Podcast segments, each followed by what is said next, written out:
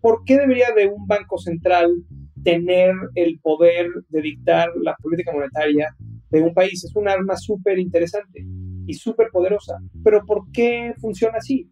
¿Podría funcionar de manera diferente? ¿Qué pasa cuando te imaginas que tal vez la política monetaria debería de estar escrita en piedra, como es en el caso de Bitcoin, versus qué van a hacer los bancos centrales? Y los mercados reaccionan a todo eso. Y es, y es un arma súper poderosa. Y yo creo que hay muchos argumentos de por qué sí, pero también creo que hay muchos argumentos de por qué no. Y la verdad es que cuando tú te pones a platicar con gente de Argentina, gente de Venezuela, gente y empiezas a ver cómo han sufrido ellos porque las políticas monetarias de sus países han hecho cosas en donde la gente que ha terminado pagando es la gente que tiene sus ahorros en esas monedas, que viven en esos países. Y la verdad es que es natural pensar, ¿esto podría funcionar de manera diferente? Bienvenidos a Rockstars del Dinero, en donde estamos descubriendo que hacer dinero no es magia negra, hacer dinero es una ciencia. Hay una fórmula para crear y hacer crecer el dinero y en este programa la ponemos en práctica para convertirnos juntos en Rockstars del Dinero.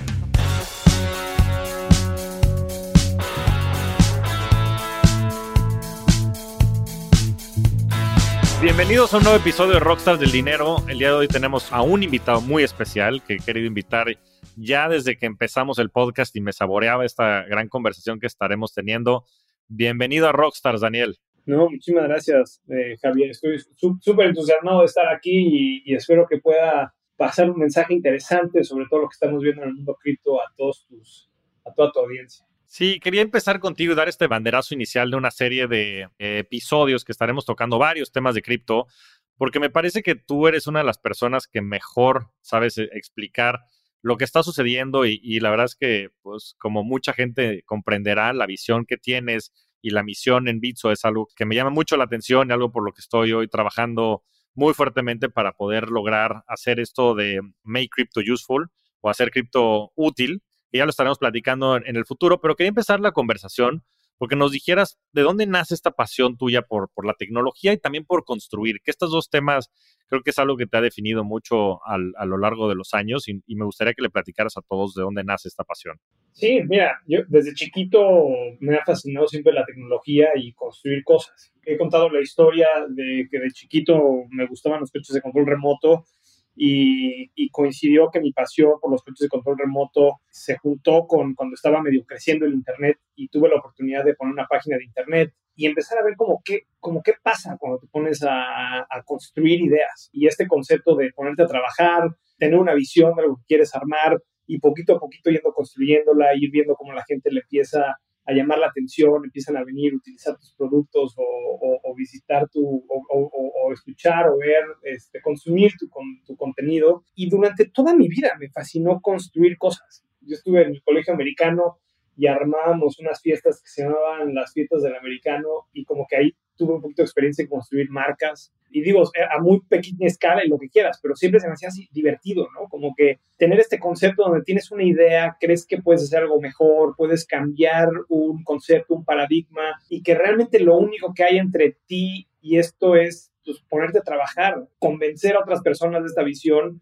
y ponerte a taladrar poco a poco, constante, constante, hasta que puedas ir logrando estos, este, estos outcomes creo que viene de hace muchísimo tiempo y creo que con el mundo, con el mundo cripto pues es igual. Este, cuando por primera vez escuché de Bitcoin, veía como que una oportunidad interesantísima de agarrar la tecnología y utilizarla para crear casos de uso en donde básicamente podías imaginarte cómo el mundo podría funcionar de una manera completamente diferente utilizando esta tecnología, que aparte la gente pues no le convencía, no la entendía, no la veía, este, no la atraía, lo que sea.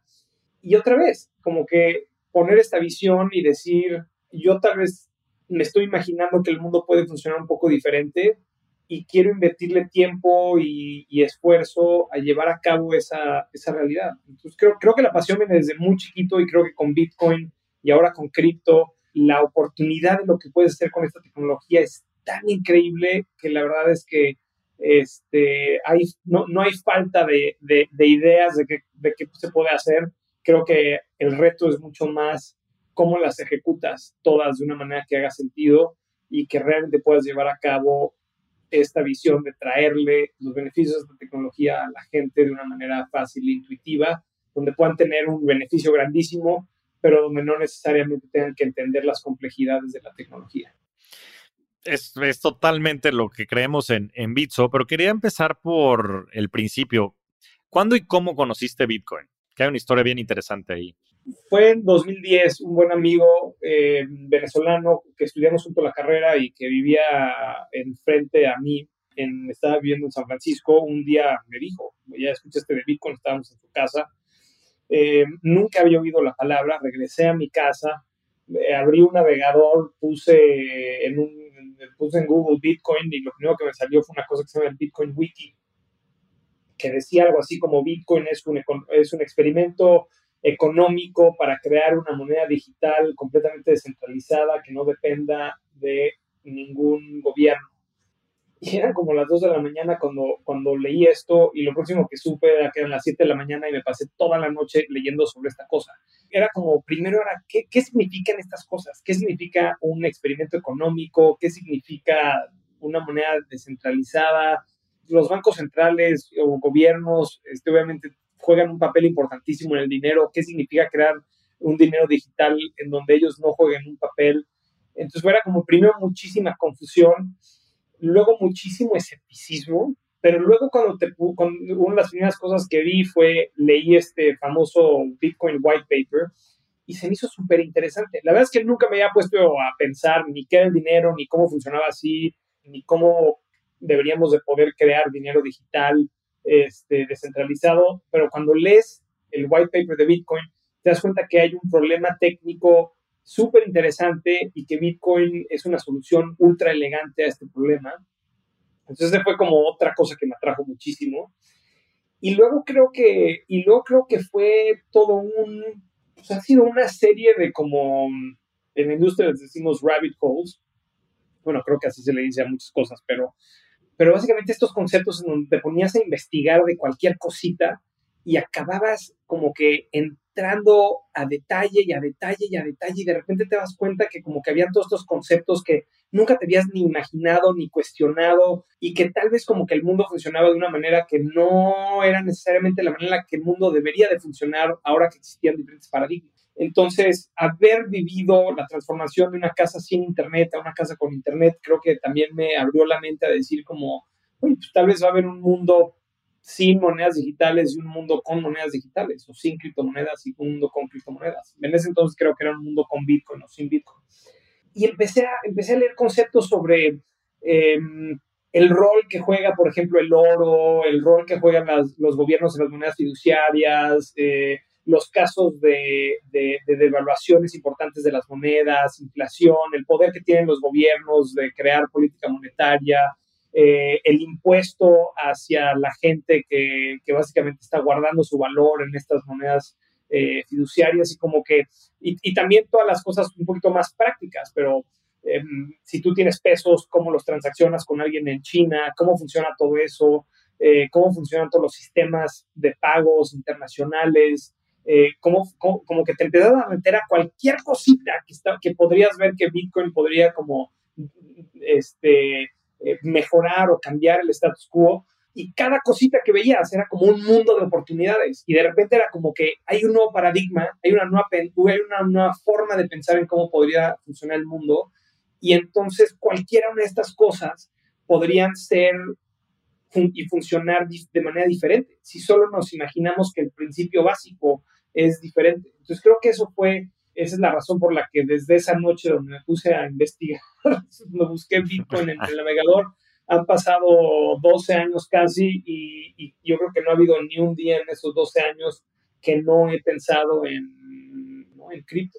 Eh, creo que la industria ha evolucionado mucho de, de solamente Bitcoin y los casos de uso creo que han de, manera muy importante sobrepasado mi expectativa de, de todo lo que se, se, podría crear y creo que no hemos visto ni el principio de todo lo que va a, a suceder con esta, con esta industria, pero ha sido ha sido súper interesante verlo y jugar con eso. Sí, es que es súper interesante todo lo que mencionas, ¿no? Yo creo que muchas veces comprendemos al mundo de una manera sin en, realidad entenderlo, ¿no? Todo esto que, que menciona sobre el dinero y muchos de los conceptos alrededor de él, pues no son reales, ¿no? Hay mucha gente que piensa que, están respaldados por oro, por petróleo, y la realidad es que el dinero ha evolucionado de manera muy rápida. El dinero, eh, y lo hemos platicado tú y yo en varias ocasiones, yo creo que es una tecnología simplemente para transferir probablemente tiempo y valor, y esa tecnología ha evolucionado muchísimo, ¿no? Y desde los 70s, con el tema de Bretton Woods, se rompió el, el patrón oro. Llevamos nada más 50 años con el dinero fiduciario que la gente pensaría que lleva este, milenios. Y también empieza a romper el, paradigma, ¿no? Este tipo de tecnología. Ahora, ¿cómo le, explicarías Bitcoin a, tu hijo y al siguiente que está también por venir ya en los próximos días? Entonces, ¿cómo les explicarías a ellos o a alguien de manera muy sencilla qué es el Bitcoin? Estaba pensando mucho en esta pregunta y es algo que otras gentes me han hecho. Para contexto, la audiencia, mi hijo tiene dos años y el otro, como dice Javier, está a punto de llegar. Y si cortamos esta entrevista es porque me está llamando mi esposa, literalmente así es el que estamos. Pero a mí me gustaría pensar que cuando, cuando mi hijo, cuando, cuando yo pueda entablar una buena conversación con mi hijo, eh, como, como muy intelectual, eh, una de las, de las metas que yo tengo es que esto sea tan intuitivo y tan lógico que ni siquiera es un concepto que tengas que, que explicar. Y lo pienso como que la manera en la que yo, me acuerdo teniendo pláticas con mi papá y mis tíos sobre el Internet, como qué era esta cosa y por qué podría ser interesante y qué podría dar. Y hoy en día los niños creo que no piensan necesariamente como que en el Internet como este concepto. Es una tecnología que ha habilitado toda una serie de experiencias y donde no es central a la conversación. Un niño aprende a utilizar YouTube antes de entender qué es el Internet. De la misma manera que yo creo que para eh, generaciones atrás fue eh, prender o apagar la luz. Aprendías que apretando el switch se iluminaba y apretándolo se apagaba sin tener que entender cómo diablos es que esa luz llegaba ahí o cómo funcionaba.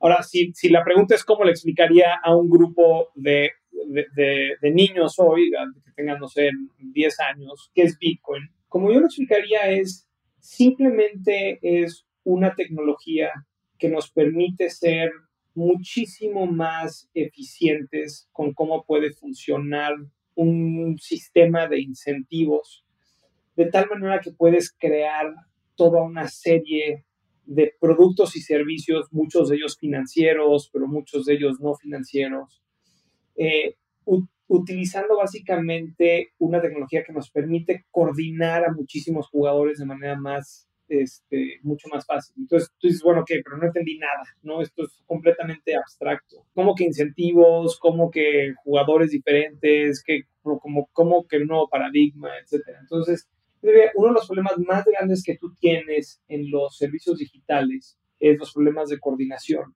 ¿Cómo le haces para que si quieres tener diferentes jugadores, quienes tienen diferentes incentivos, diferentes eh, objetivos, puedan coordinar y participar todos en sistemas? Y para eso necesitas tener cierto, este, ciertas reglas para que estos jugadores puedan participar en él. Creo que lo que hace Bitcoin eh, excesivamente bien, y creo que es el origen del, del genio de la invención, es que básicamente crea una serie de incentivos para que existan transferencias de valor digitales sin que haya una entidad que funcione como el único juez y crea toda una serie de incentivos para que esto funcione de manera excepcional. Bitcoin lleva corriendo desde 2009, 13 años, y es un sistema que ha funcionado a, la perfección, ¿no?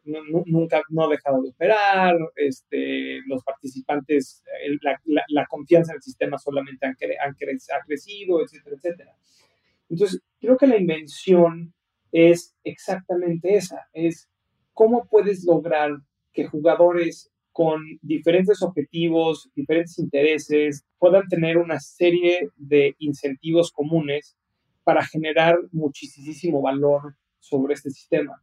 Entonces, los dos casos de uso que yo diría que estamos viendo hoy en día muy grande, uno es simplemente transferencias de valor. O sea, eh, como que una de las cosas que ha cambiado fundamentalmente antes de cripto y hoy en día en cripto es la capacidad que tiene la gente de hacer transferencias digitales. Ha, crecido bestialmente, ¿no? O sea, hoy en día una persona de 20 años que este, quieras una transferencia de 100 dólares a cualquier parte del mundo lo puede hacer a través de cripto relativamente fácil. Algo que antes muy difícil de hacer, tienes que ir a tu banco, toda una serie de números, etcétera, etcétera. Ahora en día tienes muchísimas transacciones que están pasando en la red. Creo que uno de los números que a mí me llama mucho la atención es que por primera vez Bitcoin sobrepasó el número de transacciones de la red de American Express. Todavía está debajo de Mastercard y de Visa, pero ya sobrepasó el número de transacciones de, American Express. Entonces, y el crecimiento de Bitcoin es muchísimo más grande que el crecimiento que están viendo Visa o Mastercard todavía.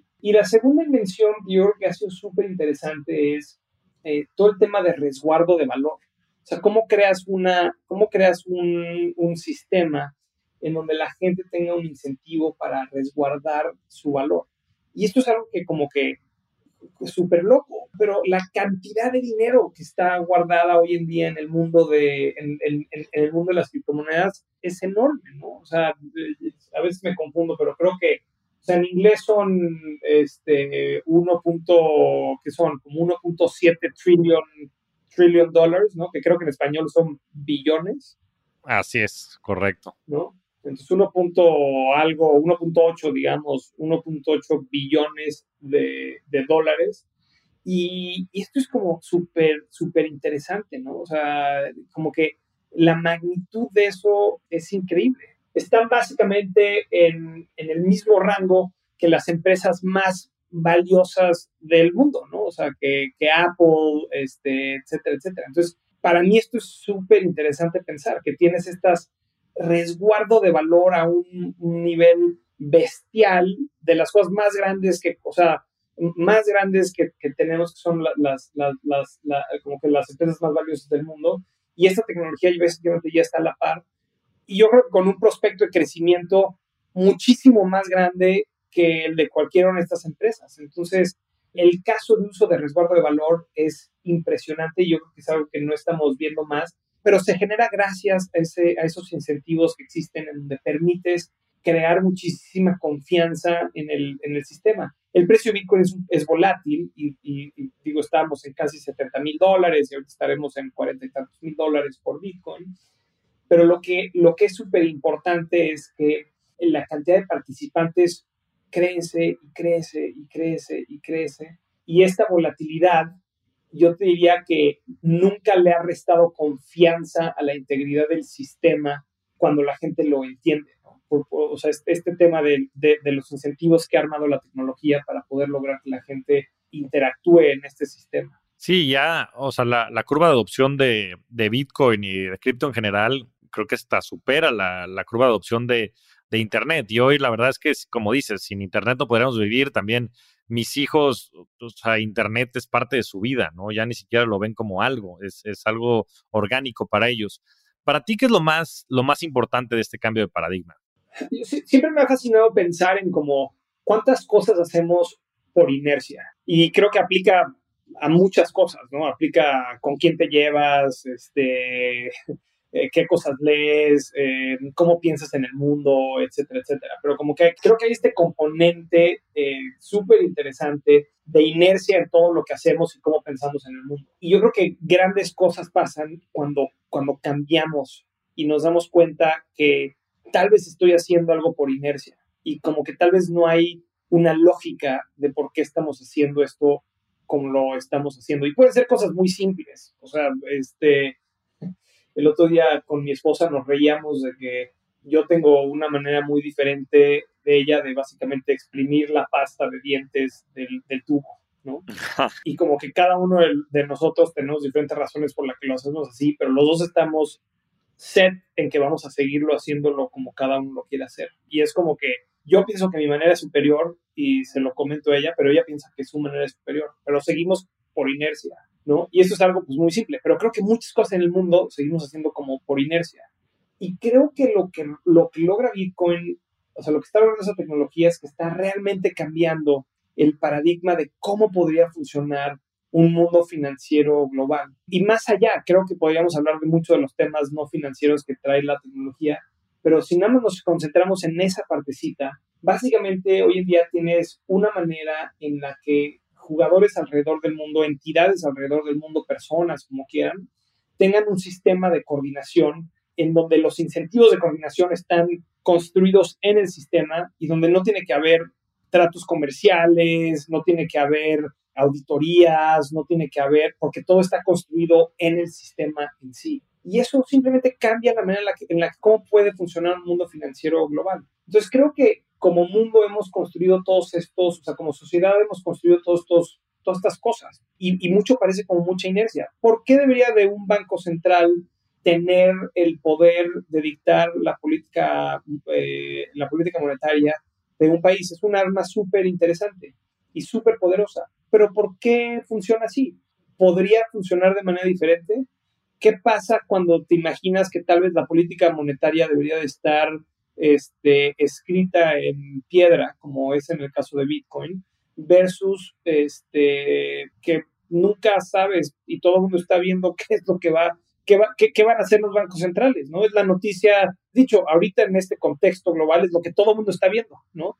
¿Qué van a hacer los bancos centrales? ¿Qué va, qué va a hacer? ¿Vamos a subir las tasas de interés? No, ¿qué está pasando? ¿no? y los mercados reaccionan a todo eso. Y es, y es un arma súper poderosa, ¿no? Y yo creo que hay muchos argumentos de por qué sí, pero también creo que hay muchos argumentos de por qué no. Y la verdad es que cuando tú te pones a platicar con gente em, de Argentina, gente de Venezuela, gente y, y, empiezas a ver cómo, cómo han sufrido ellos porque las políticas monetarias de sus países han hecho cosas en donde la gente que ha terminado pagando es la gente que tiene sus ahorros en esas monedas, que, que, viven en esos países.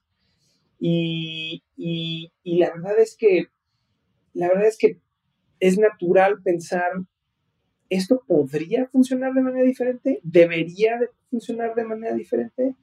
Entonces, creo que básicamente a, a mí de las cosas más fundamentales que creo que está pasando es que estamos cambiando de ver el mundo, de un mundo en donde tenías pocas personas que estaban tomando decisiones y tenían la capacidad de influenciar grandes a un número grande de personas, y eso podría ser tan grande como la política monetaria de un país, pero tan chico como, por ejemplo, cómo se distribuyen las regalías de una empresa. Y creo que lo que está haciendo la tecnología es que está introduciendo un nuevo concepto de coordinación e incentivos, en donde como todo se vuelve mucho más fácil, y como todo se vuelve mucho más transparente y como puedes lograr esa coordinación de una manera que antes era simplemente imposible y dar visibilidad a un nivel que simplemente antes era imposible, creo que estamos llegando a un mundo en donde puedes crear experiencias, productos, servicios, este, imaginarte sistemas en donde, en donde puedas, en donde básicamente puedas construir toda una serie de incentivos para coordinar ante grandes números de personas en una manera que antes simplemente no existía. Y, y creo que eso es un cambio de paradigma súper poderoso, porque la cantidad de conceptos que hemos tenido que introducir como sociedad para manejar la coordinación de grandes números de personas. imagínate simplemente los accionistas de una compañía. Todo lo que tienes que hacer para mantener el cap de una compañía, ¿no? Parece fácil, pero, pero no lo es. Y mientras más accionistas hay, más difícil se vuelve. Se vuelve muy difícil. Y la coordinación de todo esto se vuelve muy difícil. Y los costos para coordinar un alto número de, inversionistas es muy alto. ¿Y qué pasa si de repente nos empezamos a imaginar sistemas en donde básicamente desintermedias muchísimas de estas funciones porque al centro de eso existe una tecnología que te permite crear los incentivos de tal manera en donde puedes coordinar de manera muchísimo más simple a todos, muchísimo más simple a todos estos este, participantes en, en, este sistema, en donde puedas, por ejemplo, este, pagar dividendos a token holders, y donde igual ni siquiera te importe quiénes son esos token holders, porque lo que te importa es que sea el token holder, ¿no? El, el, tenedor de ese, de, ese token. En donde puedas crear, eh, donde esas transferencias de, de, de, tokens puedan pasar sin que tengas que notariarlo, sin que tengas que eh, documentarlo, eh, porque queda documentado y notariado por de facto por la tecnología. Entonces, ¿cuántas son todas estas cosas que no nos imaginamos que podemos hacer las cosas de manera diferente porque traemos toda esta inercia como, como, como sociedad, pero que esta tecnología nos permite hacerlo. Y obviamente hay muchas cosas que tenemos que resolver para lograr que esto suceda, pero yo creo que, se, que estamos viendo tal movimiento en este mundo que yo creo que todo lo que necesitamos hacer para que esto suceda va, va a empezar a caer en su lugar en los años y que el mundo va a funcionar de manera completamente diferente en algunos años de cómo funcionaba hace, algunos, hace, hace algunos años. Pero sí creo que es un cambio de paradigma totalmente y va a tener repercusiones no solamente en sistemas de pago, no solamente en los sistemas monetarios de un país, pero también en cómo pensamos en la creación de valor, eh, quién captura ese valor, cómo, tomamos decisiones, cómo distribuimos eh, el impacto de esas, este, de esas decisiones. Creo que todo eso es una serie de cosas que, esta tecnología va a cambiar y que el mundo va a funcionar de una manera muchísimo más simple y muchísimo más lean em, mientras, podamos traer esta tecnología muchísimo más al epicentro de cómo hacemos más cosas como, pues, como sociedad. Sí, es que está, está loquísimo pensar lo, lo, que podría representar esto en un futuro, ¿no? Como dices, yo creo que venimos mucho con la inercia de cómo funcionan las cosas y por eso la gente después le cuesta tanto trabajo cuestionarse todo lo que hablabas, ¿no? Que si por qué los bancos centrales tienen que tomar estas decisiones o que si por qué este, los bancos comerciales tienen que funcionar de la manera en la que funcionan.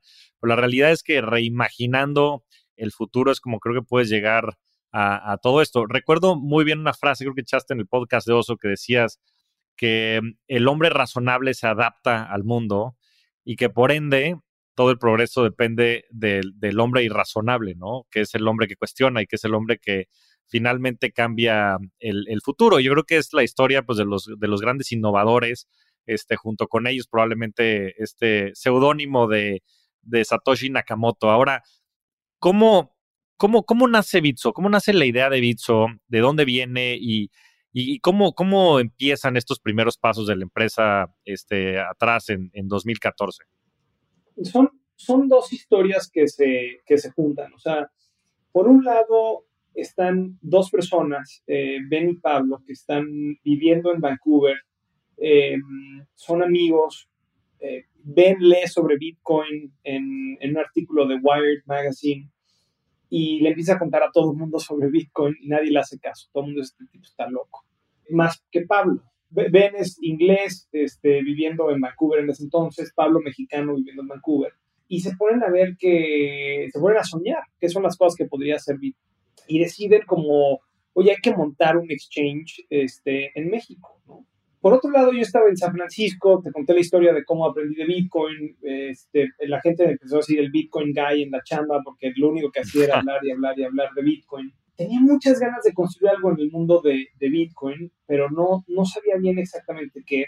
Me fui a hacer una maestría y cuando me fui a hacer la maestría, una de las primeras cosas que, que, que quise hacer es tratar de montar un negocio con un amigo para básicamente hacer remesas de Estados Unidos a México utilizando Bitcoin.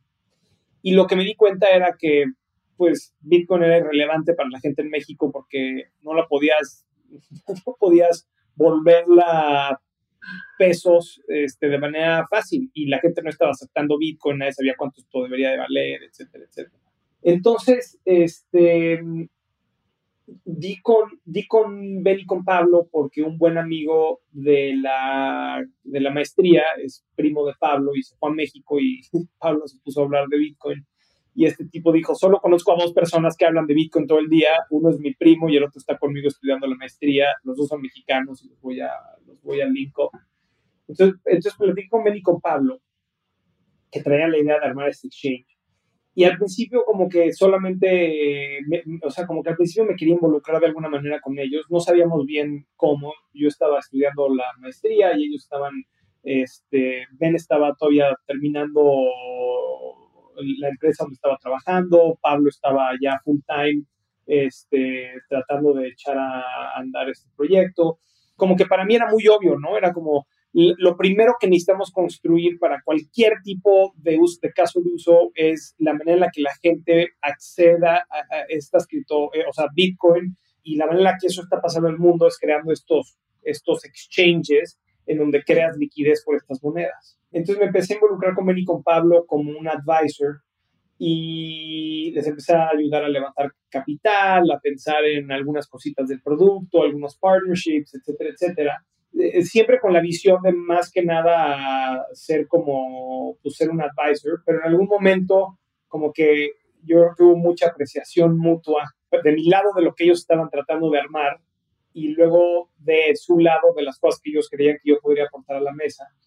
Y entonces, este, eh, básicamente hicimos ahí un, un, deal y me uní de tiempo completo a, a Bitso. Y ha sido, ha sido, ha sido un, o sea, ha sido una, eh, pues una trayectoria súper interesante, ¿no? Desde, acuerdo perfecto, el, el primer empleado que, que, que vino a, a Bitso. Paco, ¿no? Paco.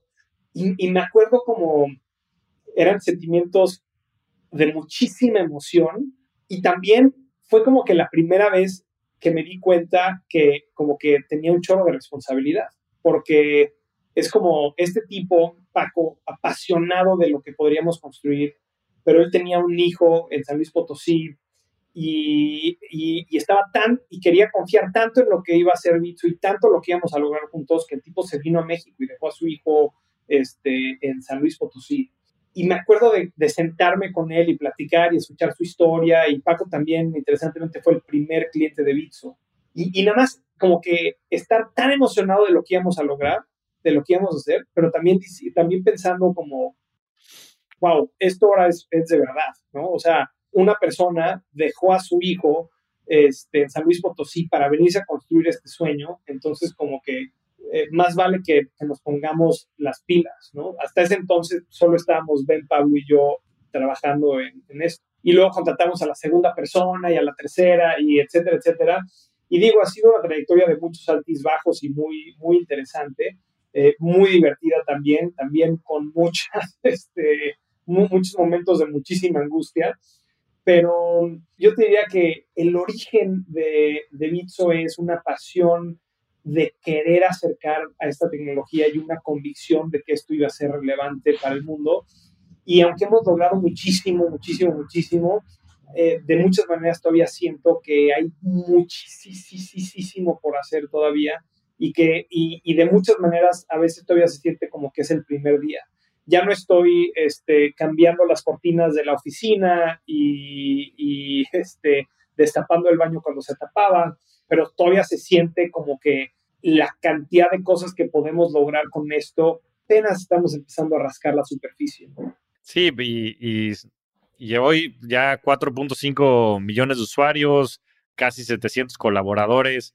Este, creo que ha sido una trayectoria increíble, como dices, con sus altibajos, pero creo que lo que, lo que está por delante es aún mayor, ¿no? Y lo que tendría que preguntar y, y, que le pudieras compartir a la audiencia es, ¿Qué quiere decir la misión de Make Crypto Useful o, hacer este cripto útil? ¿Y, hacia dónde la ves esto desarrollándose? Ahorita dijiste 4 millones o más de 4 millones de usuarios. Me acuerdo muy bien cuando, cuando estaba platicando, cuando estábamos empezando esto en México y Vicente Fenol de Cubo Financiero me decía, ¿tú crees que en algún momento realmente alguien en FinTech en México vaya a tener un millón de usuarios?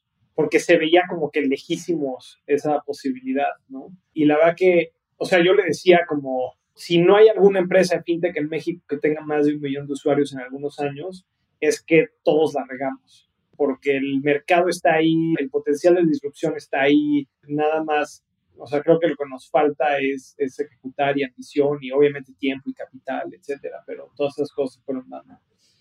La misión de hacer cripto útil o make crypto useful, como le decimos, el, el, el, idioma oficial en Bitso es inglés, entonces por eso bueno, tenemos gente de 35 diferentes países trabajando en la empresa, entonces por eso, por eso inglés y por eso make crypto useful, pero en español hacer cripto útil. Básicamente es, una, es un reconocimiento a que esta tecnología va a cambiar cómo funciona el mundo y que lo que queremos es acercar eso a la gente en las jurisdicciones en donde estamos operando, en los mercados en donde estamos operando.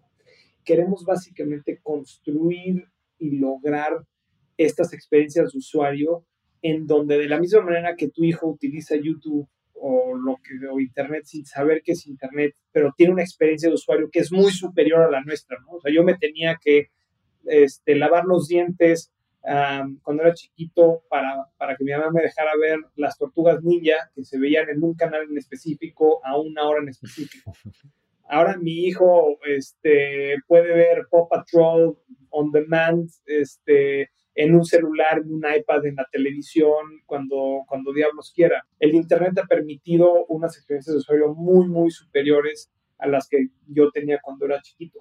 Y entonces creemos en Bitso muy firmemente que esta tecnología está permitiendo casos de uso súper poderosos que van mucho más allá de solamente la especulación. La inversión en criptomonedas es súper importante porque han tenido una apreciación grandísima y una de las cosas que pensamos mucho en Bitso es que nuestros clientes van a ser las personas este, con un alto poder adquisitivo en el futuro, porque ya nuestros clientes de hace cinco años hoy en día tienen un súper poder adquisitivo y creemos que esto va a seguir, va a seguir pasando porque, porque es, una, es una tecnología que está logrando tanto y hay tanto interés y se está volviendo tan relevante que creemos que pues, el valor a largo plazo va a seguir siendo como inversión muy atractiva, pero donde creemos que hoy en día tenemos la oportunidad de no solamente ser un puente para que la gente pueda invertir en ellos, sino ser una plataforma para que la gente las pueda utilizar y queremos seguir impulsando estos casos de uso. Y hay casos de uso en pagos, hay casos de uso en ahorros, hay casos de uso en crédito, hay toda una serie de cosas que se están construyendo. Y traemos muy en la cabeza este tema de acceso igualitario a productos financieros. Entonces, si tú hoy en día quieres, por ejemplo, tener una cuenta en dólares en México, pues es muy difícil lograrlo como persona física si viviste en algún punto en Estados Unidos y puedes abrir una cuenta ya, o si tienes la oportunidad de viajar y conseguir los requisitos y puedes abrir una cuenta, pues padrísimo. Pero la verdad es que la mayoría de la gente no tiene esa capacidad. Entonces hoy en día, pues gente que ahorra en dólares es complicado. Y hoy en día en Bitso lo hacemos increíblemente fácil, que puedas tener un balance en stablecoins, en monedas estables que mantengan su paridad contra el dólar. Y eso es básicamente dándole un acceso igual a la persona que, ah, bueno, perdón, me faltó decir que obviamente si eres una persona que tiene muchísimo dinero, pues cualquier institución financiera a nivel global te abre una cuenta de banco. Pero nosotros en Bitso te abrimos una cuenta y te dejamos mantener tu valor en stablecoins, sean 50 pesos los que quieras tener en dólares o sean este, 50 millones de dólares que quieras mantener en, en dólares, ¿no?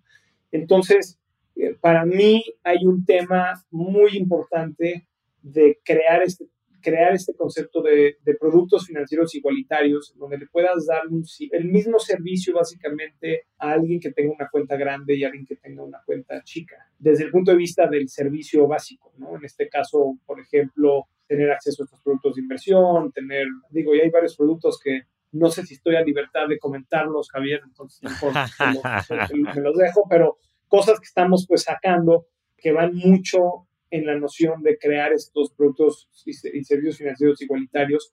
Y yo creo que hay una oportunidad ahí grandísima desde el punto de vista de inclusión financiera, desde el punto de vista de crear, de tener un impacto positivo en el desarrollo económico de los países donde estamos operando. Y todas estas cosas creo que son muy emocionantes y que pueden tener un impacto enorme. Y creo que eso es, y, al final eso es lo que nos, ya nos súper emociona en Bitso, hacer que esta tecnología sea útil para la gente, en lograr acceso y, servicios que, financieros que pues, antes simplemente no eran posibles.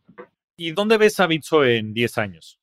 Uy, qué buena pregunta, porque si me hubieras preguntado dónde, dónde veía Bitso este, hace siete años o ocho años, no sé si te hubiera podido decir completamente remota con personas en 35 diferentes países, 700 colaboradores en todas partes del mundo. Hay, hay ciertas cosas que en donde hemos, en donde hemos llegado, donde simplemente nunca me hubiera imaginado llegar a... Pero yo creo que van a pasar tres cosas bien importantes en los próximos, en los próximos 10 años. Yo creo que, número uno, la penetración de los sistemas digitales y muy broadly speaking, o sea, desde, desde, desde los teléfonos celulares hasta el broadband de Internet, etcétera, etcétera. Todo, este tema de servicios digitales va a seguir creciendo en pasos agigantados. Número dos, yo creo que la tecnología de cripto va a crecer a un paso a unos, o sea, la innovación que está habiendo en el, espacio es tan grande y, y, sucediendo a tal velocidad que yo creo que en algunos años nos vamos a completamente asombrar de, de, de básicamente lo que se ha logrado con la, tecnología. Y entonces creo que Bitso puede jugar un, un rol increíblemente importante en acercar a muchísima gente de, de este, utilizando un approach completamente digital y básicamente apalancándonos en todo lo que está pasando en el mundo de, de la industria de cripto para crear una empresa en donde podamos ofrecer experiencias de, de, usuario y productos que realmente sean el día a día de las personas y donde Bitso creo que tiene un chance, un chance importante de volverse básicamente el proveedor de, productos y servicios financieros principal de cualquier persona que opere en los países en donde, que viva en los países en donde estamos operando es una visión ambiciosa, pero creo que si, si logramos ejecutar va a ser, o sea, es algo súper posible. Sí, y además el, el, progreso depende de la, de la persona que no se adapta al mundo, ¿no? Y creo que en ese sentido, pues siempre han sido líderes, Pablo, Ben, tú y, y todos en Bitso estamos muy emocionados por seguir construyendo el futuro y poder, poderle ayudar pues a más de de 250, 300 millones de personas nada más en Latinoamérica que están underbanked, que no tienen acceso a servicios financieros y que además están en jurisdicciones, como mencionabas, algunos países que, tienen hoy temas de, inflación y de depreciación de sus monedas. Entonces, creo que es algo que puede significar un gran avance para la, para la humanidad de manera general. Ahora, quería pasar a una serie ya de preguntas este, rápidas. Se nos está acabando el tiempo, aquí nos podríamos quedar platicando horas. Y la primera sería que nos platiques cuál es tu libro favorito. Nunca sé cómo contestar esa pregunta. Creo que depende mucho del estado de, de, ánimo en el que esté. Creo que cuando trato de pensar en quién quiero ser yo como persona, el libro que a mí me gusta mucho es este libro de Clayton Christensen de How Will You Measure Your Life. Creo que es, es el libro que constantemente regreso a él para pensar en quién realmente quiero ser yo, cómo me aseguro de que en 30 años puedo voltear hacia atrás y estar contento este, con quién soy como persona. Cuando lo que estoy tratando de hacer es entender, ponerme en un estado de ánimo en donde estoy tratando de entender como qué significa el mundo alrededor de mí. El libro que adoro es eh, Zen and the Art of Motorcycle Maintenance, de este tipo Prisic. El, el, el, nombre del señor creo que es Zen y, el arte de... Este, del mantenimiento de la motocicleta. Del mantenimiento de la motocicleta. Pero es un libro que me llama muy, mucho la atención porque es como que el libro que cada vez que... Es, es, es uno de los pocos libros grandes que he leído varias veces en mi vida. Como que How Will You Measure Your Life es muy fácil, ¿no? Lo agarras cualquier tarde y, y ves así algunas hojas y te lees la mitad del libro en una sentada. Pero Zen the Art of Motorcycle Maintenance requiere un poquito más de tiempo, por lo menos yo que no leo tan rápido. Pero es uno de los pocos libros que he leído varias veces en mi vida y creo que, creo que la magia para mí de ese libro es, eh, eh, crea como toda una serie de, de, introspección sobre preguntas como filosóficas em, profundas que me hacen nada más imaginarme en, como que imaginar qué es lo que está pasando alrededor de mí, qué es el rol que, juega, que jugamos en el mundo, etcétera, etcétera. Y luego hay un sinfín de libros que son, este, como que muy útiles, ¿no? Eh, de emprendimiento, de business, etcétera, etcétera. Pero creo que, creo que esos dos son los libros, eh, como que, pero cuando pienso, y ya te dejo pasar a la, a la próxima, pero cuando pienso en cuál es el libro que me ha impactado más como persona, este, el libro que más me impactó como persona es Demian de Hermann Hesse. Es un libro que leí cuando era, yo creo que, yo creo que debe haber tenido como 13 años y me sentí tan identificado con y tan conectado con ese libro de una manera tan extraña que básicamente es un no te sé decir, es como que es un libro al que regreso mucho cuando trato de entender como que cuál es el rol que yo juego con otras personas. Entonces te, daría esas, esos, esos, tres. Qué interesante esta, esta última, este último libro, ese no, no lo he leído, voy a consultarlo por ahí. ¿Podcast favorito? Otra pregunta difícil para mí. Mira, están muchos podcasts de cripto. Creo que Bankless es el que, el que más disfruto, pero hay, la verdad que hay un, hay un sinfín de, de podcasts. Y sabes que soy malo siguiendo un podcast. Eh, creo que te lo había dicho en, en Soy malo como que teniendo algo que escucho religiosamente disfruto mucho a Tim Ferris y he escuchado varios de él, pero no los escucho religiosamente cada vez que salen. Y yo creo que una de las cosas que me gustaría hacer es volverme un poquito mejor con los podcasts que estoy siguiendo y, ser un poco más religioso con, con escucharlos. Me cuesta trabajo consumir el podcast este, todavía, ¿eh? como que yo creo que me, me, gusta, cuando leo cosas, por ejemplo, artículos o así, me gusta como skip through y no necesariamente leo todo estaba leyendo ayer el artículo este de Justin Son, este, de, de How He Escaped, y como que no tengo, no tengo siempre la paciencia de, de, leerlo todo, entonces como que me gusta como leer y skip y así, y, eso me cuesta mucho trabajo hacer en, el formato podcast, como que me desespero si de repente se ponen a hablar de un tema que no me interesa, pero es una meta mía del 2022, este, porque creo que hay mucho contenido muy bueno que debería de estar este, encontrando una manera de consumir. Ahora, ¿cómo, ¿cómo se ve tu portafolio de inversión? Esto como de manera porcentual, de cómo está distribuido y, esto con el eh, disclaimer de que nada de lo que se diga aquí es consejo de inversión, por supuesto. ¿Líquido o no líquido? Líquido, vámonos por el líquido.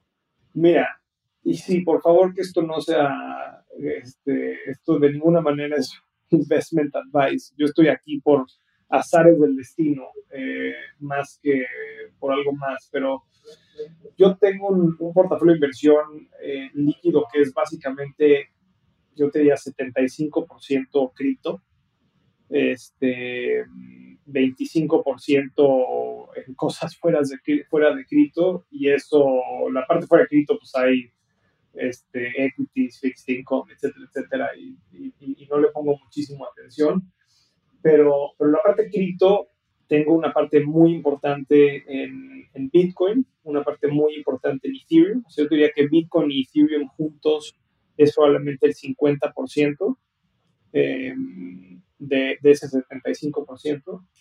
Y luego el resto está distribuido entre, entre fondos este, de cripto y un sinfín de idioteces este, eh, que he comprado durante los años entre NFTs, entre, bueno, no sé si los NFTs califiquen como líquidos, pero entre altcoins, este, etcétera, etcétera, ¿no? Pero soy, hay toda una serie de, de inversiones ahí que han tenido una, una apreciación súper interesante. ¿no? Empezaron, yo te diría, como posiciones muy, muy chiquitas y han crecido mucho, pero ejemplos ahí, pues está este, está Polkadot, está Algorand, está este, muchas cosas. Yo creo que hay, hay demasiado. Sí, pero bueno, pues este, you walk the talk, ¿no? Como dicen, la verdad es que creo que es algo que, mm, pues, que descubriste muy temprano en tu, en tu vida y que te ha marcado no nada más en, en, la parte profesional, sino en la personal. Entonces, este, qué bueno que también en ese sentido estés así invertido, ¿no? Creo que hace todo el sentido del mundo porque a eso te dedicas. Ahora, ya la última pregunta que te haría, que le hago a todos mis invitados y que me interesa mucho conocer tu respuesta es, ¿cuál ha sido tu mejor inversión? Y esto lo digo en el, en el más amplio sentido de la palabra, en el aspecto más filosófico de la palabra. Sí, esta es una pregunta difícil en estos momentos para mí porque este año me ha partido en dos pero siempre he creído que mi mejor inversión ha sido en mi familia y el tiempo que le he dedicado a mi familia. Pero creo que este año ha sido, es, es, una mala representación de esa, de esa inversión, porque creo que pues desde, desde básicamente hace un año, desde febrero del año pasado hasta básicamente ahorita ha sido un, un ha sido muy demandante Bitso, entonces he tenido que descuidar un poco la parte personal pero siempre creo que nada de esto hace sentido sin esa parte. O sea, creo que como que eh, el éxito de Bitso, que estoy súper orgulloso de lo que hemos hecho y de lo que se ha logrado, haría poco sentido si no tuviera, si no tuviera la parte familiar. mi padrino desde muy chiquito siempre me decía de qué le sirve, que creo, creo, pero no me cites, creo que es una cita de Santo Tomás Aquino, pero no estoy seguro, pero decía, ¿de qué le sirve al hombre ganarse al mundo si pierde su alma y se condena? Y siempre he pensado qué significa perder mi alma y condenarme. Entonces hay como que cosas muy obvias, ¿no? Como acabar en la cárcel o hacer algo súper honético o poco ético en donde acabes mal, etcétera, etcétera. Pero, pero, o sea, todas esas cosas de un lado, creo que para mí lo que significaría perder, este, perder mi alma es perder esa conexión a las personas que más son importantes en mi vida, que son mi familia. Entonces, yo creo que esa ha sido mi mejor inversión. Y aunque a veces la, la he descuidado por atender otras inversiones, sí he tratado de ser consciente en mantener eso eh, central en mi vida y otra vez este año ha sido un mal ejemplo de eso, pero creo que es algo que tengo mucho consciente, algo que traigo muy consciente y que me gustaría cambiar. Qué gran respuesta. Este, sin duda creo que estas bases son las que después permiten como consecuencia que se den estos grandes proyectos como Bitso, que le has invertido muchísimo tiempo y muchísimo esfuerzo, pero que claramente detrás de esto pues hay todos unos cimientos y una persona y una personalidad y la verdad es que el estar colaborando tan cerca de ti me hace verlo eh, day in and day out. Entonces, pues nada, nada más me queda agradecerte por estar aquí con nosotros en el programa, Daniel. Eres un verdadero rockstar del dinero. Te agradecemos mucho estar por acá. No, pues muchísimas gracias por, por la invitación y espero que algunas de las cosas que hayamos dicho sean interesantes para tu audiencia. Un fuertísimo abrazo. Un abrazo. Muchas gracias a todos. Nos vemos semana a semana en este espacio para convertirnos juntos en rockstars del dinero. Yo soy Javier Martínez Morodo, búscame en redes sociales como arroba javiermtzmorodo y suscríbete a Rockstars del Dinero en Spotify, Apple Podcast, donde sea que escuches tus programas. Agradecimientos especiales a todo el equipo de producción. Rockstars del Dinero es una producción de Sonoro. Sonoro.